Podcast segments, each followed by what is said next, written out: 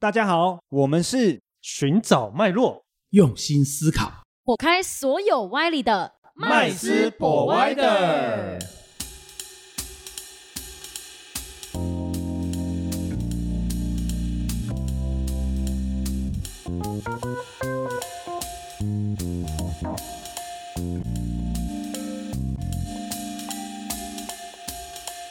Hello，大家好，欢迎回到麦斯 Provider，我是麦斯。我是 Josh，我是 Rich，我是 Vanessa，我们今天来聊一部德国的电影哦，我觉得这部电影蛮有趣的哦。那它也呃扎扎实实的讽刺了一下这个德国的这个严谨的呃社会风气之下，居然还会有发生这样子有趣的事情。它是跟房地产投资有关的哦。那男主角是这样子的哦，他非常有趣，年轻呃年轻哎，，然后等一下，请问这部电影的名称叫做？嗨市蜃楼，没，错，好，那这部男主角呢，呃，非常优秀哈。那他呢，呃，毕业之后呢，爸爸就让他就是去首都柏林工作嘛。哦，嗯那爸爸是一个非常正面积极的人。哦，那所以呢，在他离开家乡的时候，就跟他讲说，反正遇到任何事情，只要微笑就能解决了。没错，啊、所以呢，嗯在他爸爸身上，他学到很很乐观的人生观嘛。那但是呢，其实现实总是骨感的哦。那他到了柏林的第一天哦，那他就开始打零工，在工地上面赚钱，然后第一天就被剥削嘛。嗯，那晚上睡觉又是个问题哦，工头就跟他讲说，你可以睡我们的货柜屋啊。哦，我们货柜屋一个晚上才多少钱而已？我觉得他30他们住的好贵哦，对，三十八欧元而已啊、那但是可能是因为欧洲的物价跟我们亚洲是确实是不一样嘛。嗯，啊，但是男主角也非常有骨气嘛，反正就是先去看看房，呃，看看这个房子，想要租房子嘛。嗯但是其实，在德国呢，可能是因为他们当地的这个租租房有一些条件限制哦，需要你在这个地方有一个长期的，甚至是无限的这个工作合约哈、哦。哦，那这个房地产中介才愿意哦，让你签这个就是租赁的这个协议。是哦那可能也是保障房东啦，对哦保障房东。哦，那所以呢，这个这个我们男主角呢，他就第一次碰壁完之后，第二天他就想说，好吧，没关系，我就是一定要想办法租到哦，我一定要租到这个房子哦。所以他怎么办呢？他就自己伪造了这个呃工作证明 P 图哦对不对 P 图，而连自己的身份证都改了，哦，连连名字都改了，对，很有趣。那当然，他就顺利的租到他的这个房子了嘛。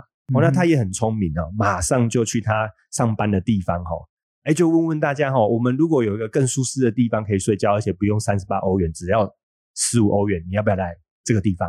哦，那就开始做起这样的这个生意哈、哦，那就是标准的就是二空手房东哎吗哎二 一房东的开始就开始小小的空手套白狼，对不对？没错没错哦，那呃成绩不错，三个礼拜就赚了四千欧元啊。是，哦对还有伪造文书，你看没，错没错，那当然后来就是因为邻居投诉嘛，哦，因为实在是人多，那个那那个那个厂素质素质太差了，哦，住的那个房客素质太差了，哦，那最后他当然就是在逃逃跑的过程中，他就遇到他这辈子的贵人了，哦，我们也不知道是不是贵人，是？吗？哦，那后来呢就跟他一起啊、哦、来合作房地产投资的部分，嗯，那投资的部分呢，他们从哪里开始呢？哦，隔天他们就去这个拍卖场，哦，然后就开始看看法律，呃，法院要拍卖的这些房子，嗯，哦，那当然呢，呃，这两个资本也不是这样雄厚的，第一天就踢到铁板了，啊、就踢掉铁板了，都被标走了。哎因为马上就被标走了，嗯。啊，马上就被标走，因为钱不够多，也不敢再追加嘛，对，嗯不敢再追加。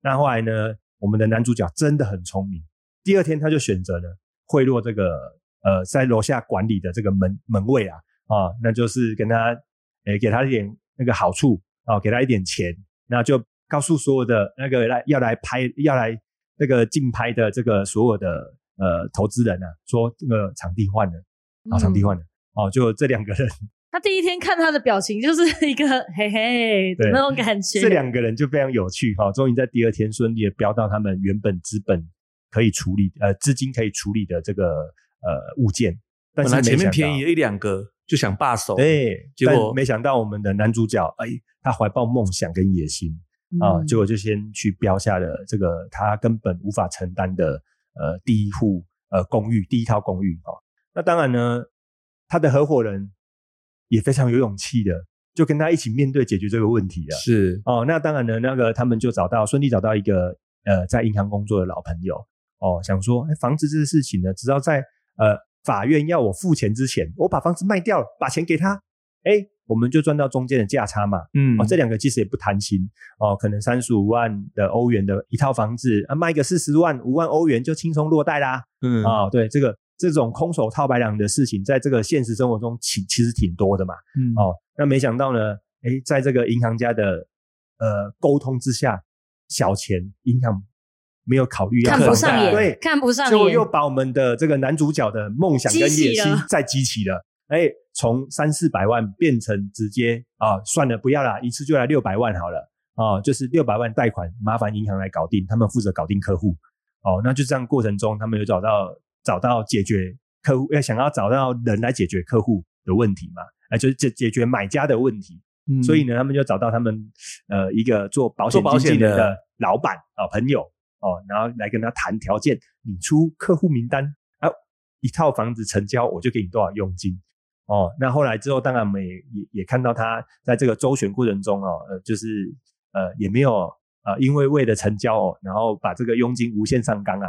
那最后呢，当然用了一些小技巧，他们得到了这个客户的名单哦。可是他们一到屋一到那个公寓的现场，才发现天哪，这公寓根本就是个废墟。根本就是废 墟啊啊！啊，那怎么办呢？他们在很短的时间呢，哦，就就是简单的透过呃粉刷啦、油漆啦，哦，把一个房间变成样品屋嗯，哦，然后呢，我发现他们不管哈，他们不管用什么哈，哎，都要先来个几口，有没有？对都在用毒品。对，很可怕哦哦哦。那后来呢，他们就是这样子的过程呢，然后就是带着客户来投来看这个样品屋，那也顺利的哦，透过他们的这个销售哦，把这个房子都卖掉了哦，那他们就净赚了这个大概快二十倍的收益，二十倍收益。那这是男主角第一次哦尝到甜头哦，那也因为这一次，所以他认为他无所不能了。嗯。哦，接下来的行为就越来越夸张了。哦。所以呢，后面呢，他干脆呢就解决空手套白狼会遇到的三大问题。啊、第一大问题就是客户在哪里，嗯。第二大问题是物件在哪里？嗯。啊、第三大问题是什么？是钱钱在哪哪里？嗯。对，所以他就分别呢，透过他现在目前所拥有的资产、资金哦，去并购哦这些空手套白狼所必须成立的条件。嗯哦，有房地产的中介公司，有保险代理公司，嗯那还成立了一个房地产基金嗯哦，那再跟银行一起搭配哦，所以呢，它变成是把所有的环节都打通了哦，连拍卖，诶连法院的拍卖人员他都谈好条件了、嗯哦，对，所以呢，其实所有的环节它都打通了，就一条龙啦。，对，所以就变成是一个真的一条龙的空手套白狼的一个流程，商业流程了。哦，那这个过程呢，它当然就无限膨胀嘛，哦，一直膨胀，一直膨胀，哦，直到后面真的就吃喝玩乐。啊。对，后面呢，真的是国税局的这个通知来了，他才发现啊，公司怎么连税金的钱都没了？其实他老婆有提醒过他，哦对你要留缴税的钱。没有，错。那我知道那个税很高啦，对对对，可能都五十趴起跳。最后呢，他连税金的钱都没有，然后在就在这个过程中呢，他又狗急跳墙，然后心生一计啊，没钱，干脆自己就变银行好了，自己来印钱比较快。哦，没想到就在这个呃他们聘请的这个财务人员的建议之下，他们就去开了一家哦银行哦，打算用这种银行的方式去跟欧洲的央行做融资，就可以取得资金，解决他目前眼前的困难，而且还可以继续让他把房子盖完哦，因为他们持续在销售嘛。好，那当然这个电影的结束哈、哦，我们也看到了，就是他确实呃最后没有把银行开成。哦，那所以呢，他当然就呃在这个监狱里面哦，请了一个记者来跟他做访谈，做了一个回忆录。是倒叙法，对。对，哦，那当然呢，这段过程呢，哦，也是叙述了他哦怀抱梦想哦到无法控制哦的这个过程。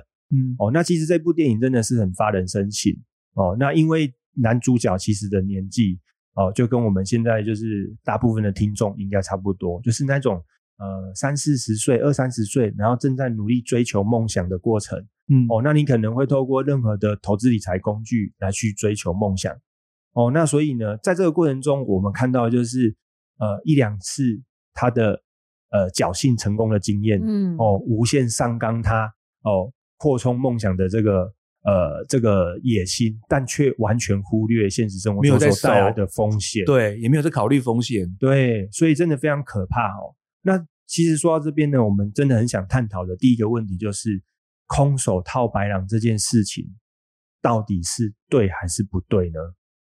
诶，本琳莎，像你这个年纪，你觉得空手套白狼去做生意啊、去做业务也好，哦，或做投资也好，你觉得这个是对还是错的？我觉得这个可能要看一下角度是哪一个个哪一个角色啦。因为如果假如我是空手套白狼的本人，我会觉得这只是我的商业模式，嗯我可以透过比较少的一些呃成本来去做到更多的事。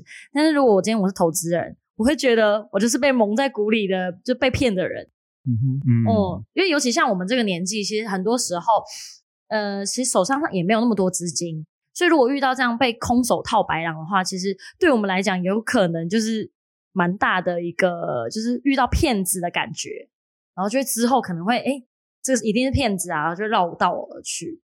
哦虽然那个电影是夸张了点啊，哈，但是我我个人，我我我个人的想法是这样的哦，空手套白狼，其实在我们的生活中，哦，真的是不胜枚举的例子。是对我们呃节目中常常讨论到就是什么资金盘啊这些东西，其实资金盘它就是一个最标准的空手套白狼，对，它有一个项目，而这个项目也正在蓬勃发展嗯哦，呃，不论这个项目是什么东西哦，那它都需要钱。嗯它需要钱做投资，投资完了之后，它才有办法继续再发展。嗯，而这个过程中呢，也也就会一直有一个钱金钱不断循环的过程。嗯哦，那所以呢，其实我觉得，如果今天是真的这个项目是会赚钱的，是会正成长的一个项目，那适当的融资哦，我们讲这个适当的融资这个过程，我觉得是合理的。哦，嗯那现在其实觉得呃可怕的地方是什么？是因为我们很多人是在每一个环节里面，他都看不到事情的呃原原来的原貌。因为不能被看到啊，那个废墟能被看到吗？对，所以很可怕，所以这是最可怕的地方。就是自己骗过自己。没有，骗过我觉得是这样子，空空手套白狼本身哦，并没有对错哦。那很多东西，我相信，即便我们现在市场上看到的呃正正经的单位卖的金融商品，多多少少都会有一些包装的成分嗯啊，会有一些水分，这个是我认为没有无可厚非啦，但是不能倒骗啊，不能到本质跟你你所叙述的东西跟实际上拿到是完全是两回事。嗯，哦，那就不对。以及呢，你可以去套，因为呢，不好意思，这个整个供应是我垄断的，资讯是我垄断的。那我只要在没有欺骗你的情况之下，那后果你可以你可以接受。以及呢，如果你有什么不高兴，或你觉得有怎么样的 argue，那你来跟我跟我讲，那我也负担得起这份风险啊。比方说，好啊，那你要退货，或者说你觉得不要，那有什么赔偿，我也赔得起啊。双方都没有什么太大的 argue，那我觉得生意的手段啊，啊，生意是人做的嘛，对，只要不虚假、不欺骗，灌一点点水，勉勉强强可以接受。其实那我觉得没有什么对错，嗯，行销手法而已。对啊，说说实在话的哈，我们觉得哈，只要这个过程中呃有透明的成分资讯在嗯哦，那你呃一般的投资人也好，或者是一般的这个消费者也好，就不容易呃感觉被欺骗哦。对，至少事先可以检验对嘛。对对，哦，那当然最后你你你当然最最最不不可取的地方就是我我说我要做 A 项目，结果钱收了之后，他把这钱拿去花掉，这是最最不可取的。嗯，哦，那但是这个当然，呃，在我们这个投资的过程中啊，哦，或者是我们在被别人空手套白狼过程中，我们可以看到他愿意把资讯透明的程度到什么程度。哦，如果资讯相对透明的情况下，其实就比较会放心一点。嗯哦，，那当然现在检检视的方法也很多嘛，也只能说请所有的这个呃投资人能够要多谨慎一点哦，不要呃不要只有看到结果啊，哦，或者者是人家叙述的结果跟梦想，我们就急着去投入。其实现在也有很多买屋纠纷呐，对不对？买了之后呢，嗯才知道哇，凶宅，那么买了之后说啊漏水。哦，什么样的问题？什么问题屋？哎，对啊，啊就跟你当时讲的不一样啊，啊，是不是就是法院纠葛，对不对？嗯那这种部分呢，其实通常来讲，因为以现在来讲的话，都是以建商卖房子的人是理亏的，你只要能够举证，图文不符，你都可以得到一些求偿。嗯对，不过当时可能没有那么的呃透明，以及那么的完善啊。嗯，对。其实里面有举例，他就是刚开始发家，就是准备靠那个法院拍卖的房子嗯哦来做这个事情嘛，对不对？嗯哦，那各位我们可以，其实，在台湾呢、我们也有这个呃拍卖的这个这个机制，哦对。所以其实拍卖也有分点交跟不点交嘛，是。嗯哦，那所以呢，其实点交的话，就是风险会会比较小，因为至少你可以看到，看过对，看到实况哦，就是可以先先看看，哇，这个房子已经变废墟了，这样子啊、哦，会不会有其他的人呃什么呃来来来干哎来这个叫做呃干扰你啊哦等等之类的，其实都看得到。那不嗯。点交的风险是最大的、嗯哦，不点交风险就相对大很多了，哦，就代表什么状况都不了解，就是先交屋了。嗯哦，那这个当然后面所要承担的风险哦就非常大，非常大。是哦，那所以其实我才会刚刚提到说，其实我们在投资的时候，如果你真的觉得你的风险承受度没那么大，你就不要投资那些呃高风险高报酬，然后资讯不透明的呃的这个这个标的物嘛。但我觉得现在的社会就是已经变得跟电影的状况是一样，因为他是从他小时候的状况变成衍生出他未来他的长大的过程，越来越想要赚很多很多的钱。我觉得跟现在的年轻人，其实我觉得有异曲同越来越工之妙。像，对不对？对，想从小都有赚大钱投机的没错，没错，想赚大钱，想赚快钱。是，嗯而且现在网络上充斥着各种这样的广告。讯息，嗯。对，其实很多人没办法判断哪些是真的，哪些是假的。就像那个老先生一样，对。我觉得我想买一个房子给我的孙女，对，对，但我也是因为基于信任，我觉得这两个字真的是哎，不是，有时候投资人你自己也要反省一下嘛。是。因为这个什么年代了，没啊现在值做功课。多少钱？你不亲眼确定白纸黑字的话，哦，那真的是后面哈回北料啊，真的是这样子啊。那像老先生的年纪比较大，那你也至少找一个可以陪你来的，帮你鉴定你相信的人帮你看一看嘛。好啊，我要买这个房可以啊，我可不可以看看真实的情况？然后呢，可能录个影拍个照，到时候如果有图文不符，我就去哪里申诉啊？对啊，因为我觉得应该是现在应该有这样的一个基本的尝试啦。因为我觉得现在人大部分都只看获利，嗯不看风险。嗯就是我觉得，哎、有这个报酬，我觉得，哎、好像可以值得一搏。然后我身上可能有这个钱，我就去了。但殊不知，他不知道这个去的这个去的钱是可能会归零。嗯嗯嗯嗯，哦，就是被获利冲昏头了，没错预定致昏了。没错，嗯，我觉得现在的社会啦，我们讲现在社会啦，资讯太过泛滥了。是然后再来就是充斥着很多就是洗脑的一些讯息。什么叫洗脑讯息？就是生活就是要过得这么高大上哦嗯哦就是使用要这么好的东西嗯哦，所以你久而久之，你会觉得我我现在好像什么都不够，嗯什么都不好哦，我的我的我想要再更好、更快哦、更更大的钱来去满足我刚刚所说的这个高大上的这个结果。是哦，那所以就导致他很多过程他就是不想参与，反正他就觉得我就是要看到这个结果而已。嗯哦，也因为这样子就会常常做出很多错误的决定。我倒觉得，如果今天你可以学学我们八爷爷，你看八爷爷，你看他他不碰他不懂的，他对你碰他不懂就算了，重点是他为什么选择他要住在就是美国的郊区，而不是住在呃纽约啊？哦，为什么？因为他说，同这个社会这个时代充斥了太多可怕的讯息，而他已经无法分辨这些可怕的讯息。对啊，那而且他只需要在意的是什么？是在意自己本来为什么我这么喜欢做交易，这么喜欢做投资，他的那一股热忱在哪里？他可能不是为了赚钱而已。嗯对啊，那所以他做他喜欢做的事对，做他喜欢做的事。那有时候做自己喜欢做的事，并不是代表一定要花很多很多的钱。嗯我们八爷爷的习惯，从以前到现在都是吃他的麦当劳，喝他的可乐，嗯，对吧？然后每开他天的二手车开他的二手车，对对啊，他人生快不快乐？我相信他比大部大大多数这个世界上所有的人快乐，但并不是因为钱他是伯他很多克夏的董事长，嗯并不是，而是他知道他自己要什么。嗯心灵的富足。对他这个富足，让他让他可以享受全方位的富足。其实这样比较不容易，因为你心里面有一个东西是你真正想要的，不见得是钱哦。那你心会比较定，才不会像刚刚那个呃嫁娶讲的，呃欲令智昏，对不对？嗯因为你的欲望可能太膨胀，你就是暂时被那个蒙蔽了，忘了你其实真正想要的是什么，头脑会比较不不清楚这样子。对，嗯因为像电影里面，他其实他刚开始想赚钱也是一个启蒙点，我觉得那个电影有特别特写一下，就是他妈妈接受了一个叔叔送了他一个珠宝哦项链，这是我等一下想提出来的。啊，真的吗？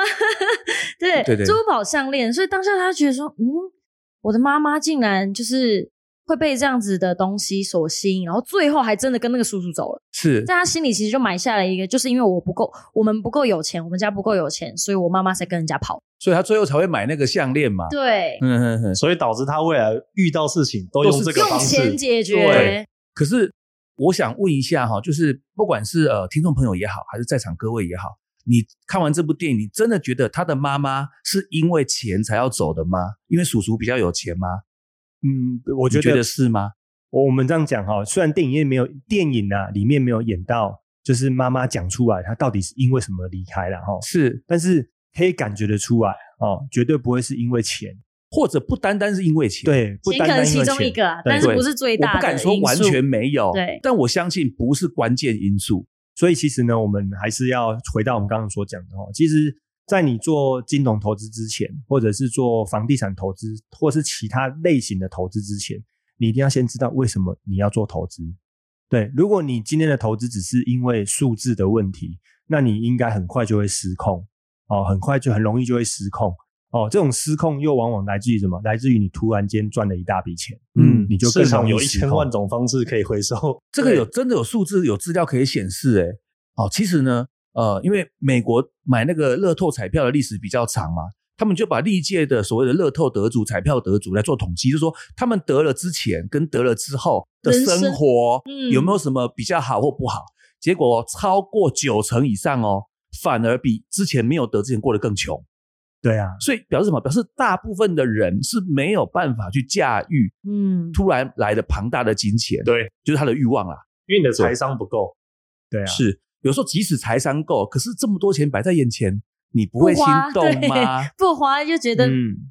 怪怪的。所以，所以其实呃，财商也好啦，哈，或者是说呃，我们讲就是突然的一大笔钱也好，哦，我觉得其实最主要就是你平常你一定在你做任何的事情的时候，你一定都要先停下脚步，先去想一下，嗯你为什么要做这件事情嗯哦？因为你一旦知道你要做什么事情，就比较不容易被被外在的这些因素因所素所影响，或者资讯所影响。嗯哦，我觉得这个是非常重要的，因为如果你是一个很容易被人家影响的人，那你的投资也好，或者你做的事情也好，都不容易延续，也不容易呢那个累积哦，不容易累积哦。那再来就是很容易被人家截胡啊，很容易被人家截胡。哦，所以所以其实这个真的是非常非常重要的。对，然后电影呢，就是不断的告诉你，你看他们就是充斥着这些时尚啊、情啊、色啊，哦，或者是毒品啊、酒啦，哦，为什么？其实这东西是真的人生必要的东西吗？我我很想问在座各位，真的必要吗？每天开 party 很必要吗？这也太累了吧！对啊，心里的欲望啊，对嘛？所以其这么多实而且它钱摆面需要一些前不花，而且我以前它需要一点多想花，外部的刺激，我觉得他们追求那刺激感。像像感官刺激，像我们心理的满足。像我们对看看很多就是呃类似这种的电影，你看到、哦、这些呃男主角、女主角也好，都会不断的每天寻找更多的刺激。哦，为什么？因为他其实我相信他们是非常害怕、非常恐惧的。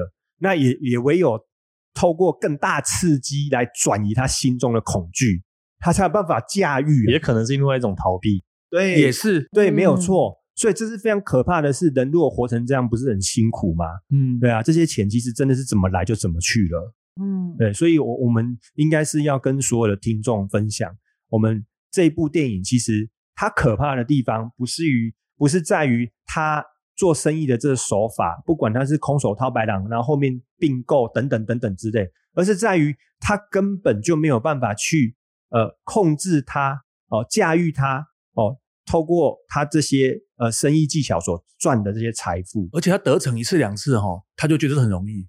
对呀、复制贴上，对啊，根本就一直来啊，从头到尾都是一直来啊。而且人心是非常恐怖的哦，因为当你有有有这个有过，曾经得到过，你就就会觉得这个很很自然，而且很容易，嗯，所以你你就会越来越膨胀自己，食水之味嘛，对，叫做会低啊，不断的膨胀自己，所以这是嗯最可怕的地方。是对啊，所以我们要在这部电影呢，最主要是要跟我们所有的听众朋友分享，就是你一定要记得，所有的行为哦，不会是有没有行为是没有对错的，但是你的起心动念是有对错的哦。再来就是，如果你没有准备好，那我们反而反而更加建议你，就是你应该多停下脚步，先了解自己为什么要做这样的事情，做这样的决策，做这样的投资。我觉得是一个反思。诶，我举个例子，好，你可以赚很多钱。但是你的钱是属于辛辛苦苦或一段长时间努力而赚来的，你敢这么欧北来吗？你敢这么花吗？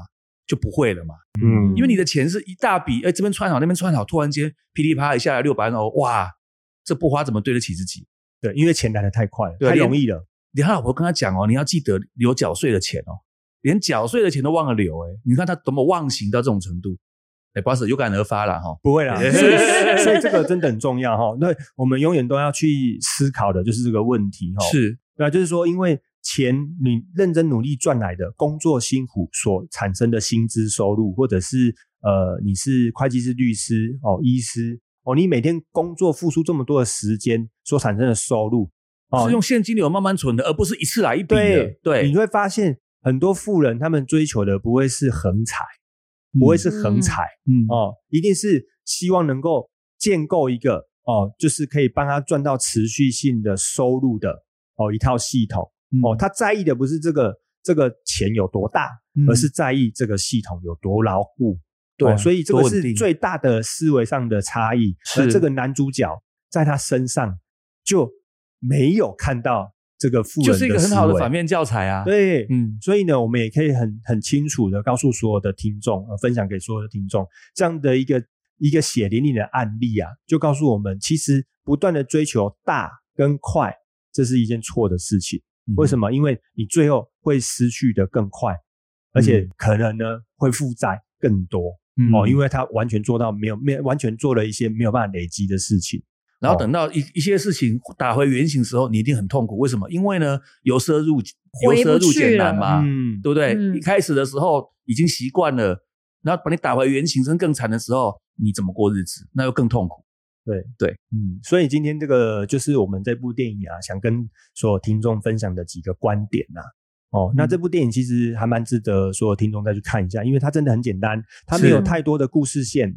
对，主轴也没有太复杂或者太专业，对，也不会太专业。但是呢，我觉得很贴近我们的现实生活。是对，是。那今天的我们的 p a c k a g e 就到这边喽。啊，感谢各位，谢谢喽，下次见，拜拜，拜拜。谢谢今天的收听。如果喜欢我们的节目，欢迎在 Apple Podcast 订阅，留下五星好评，FB 粉砖追踪按赞，不吝啬将频道分享给身边的好朋友们哦。